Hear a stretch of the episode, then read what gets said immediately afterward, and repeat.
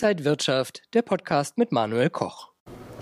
Der DAX kämpft mit der Marke von 13.000 Punkten. Experten sehen den Markt jetzt vor einer Richtungsentscheidung. Größere Konsolidierung oder eine September-Rallye.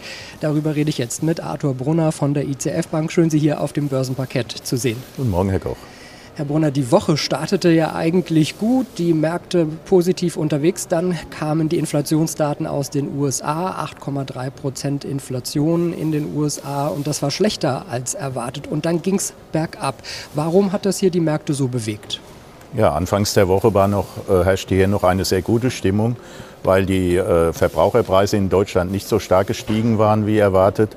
Und man hatte die Hoffnung, dass in den USA äh, eine ähnliche Situation entsteht. Aber das Gegenteil war der Fall. Äh, die Inflationszahlen sind zwar leicht zurückgegangen auf 8,3 Prozent, Allerdings äh, wurde 8,1 Prozent erwartet.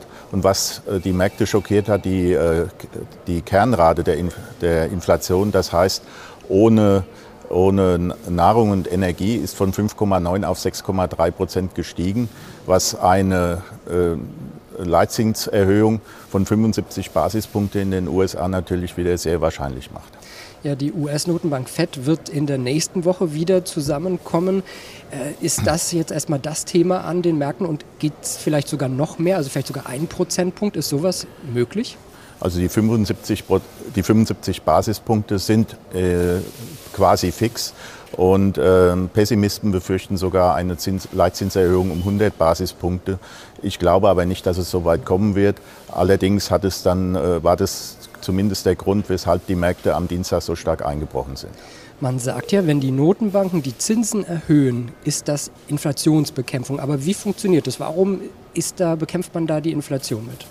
Man kann es ganz an einem ganz einfachen Beispiel erklären. Sie kennen ja alle den Immobilienmarkt. Und wenn ich äh, 100.000 Euro mit derselben Summe, wo ich 100.000 Euro finanzieren kann und zehn, in zehn Jahren zurückzahlen kann, kann ich das bei 4 Prozent äh, kann ich nur 86.000 finanzieren. Und da sieht man, wie äh, preistreibend oder preissenkend so eine Leitzinserhöhung ist. Wohin könnte es jetzt für die Märkte gehen? Eher rauf, eher runter?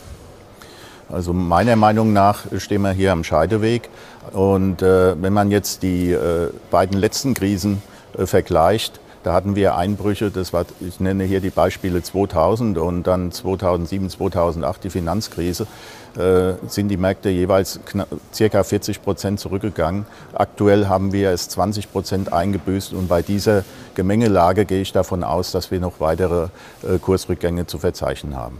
Sind denn jetzt andere Assetklassen wie Anleihen, vielleicht Edelmetalle wie Gold oder Kryptowährungen, sind die jetzt vielleicht eine Alternative? Sind die interessant? Mhm. Eigentlich im Moment nicht mehr, weil äh, gerade bei Kryptos ist die Korrelation zum S&P äh, sehr deutlich und eine Outperformance kann man im Moment eigentlich nicht mehr feststellen. Äh, bei Gold ist es ähnlich. Gold, wenn die, bei steigenden Zinsen ähm, ist Gold auch nicht immer die erste Wahl, weil ja keine Verzinsung vorliegt. Und man sieht es auch am Goldkurs, der in diesem Jahr eigentlich nicht zulegen konnte. Also im Moment äh, gibt es wenig Alternativen. Wie sollten sich Anleger dann in dieser schwierigen Situation aufstellen? Lieber an der Seite erstmal stehen und zuschauen? Der DAX befindet sich eigentlich in einem schönen Abwärtstrendkanal. Ähm, man kann charttechnisch natürlich in diesem Bereich handeln, wenn man diesen äh, Trendkanal verfolgt. Und natürlich, es gibt äh, Anlagemöglichkeiten, wenn man äh, in starken Währungen investiert. Hier nenne ich zum Beispiel, wenn man aus dem Euro in US-Dollar geht. US-Staatsanleihen, zweijährige, bringen mittlerweile eine Rendite von 3,7 Prozent. Oder auch der Schweizer Franken hat sich gegen den Euro sehr stark entwickelt. Äh, seit Sommer hat er 5 Prozent zugelegt. Und es gibt sicherlich Alternativen, um zu investieren sagt Arthur Brunner von der ICF Bank. Vielen Dank für diese Einblicke hier in die Börsenwelt und danke Ihnen, liebe Zuschauer, fürs Interesse. Bleiben Sie gesund und munter, alles Gute und bis zum nächsten Mal. Und wenn euch diese Sendung gefallen hat, dann abonniert gerne den Podcast von Inside Wirtschaft und gebt uns ein Like.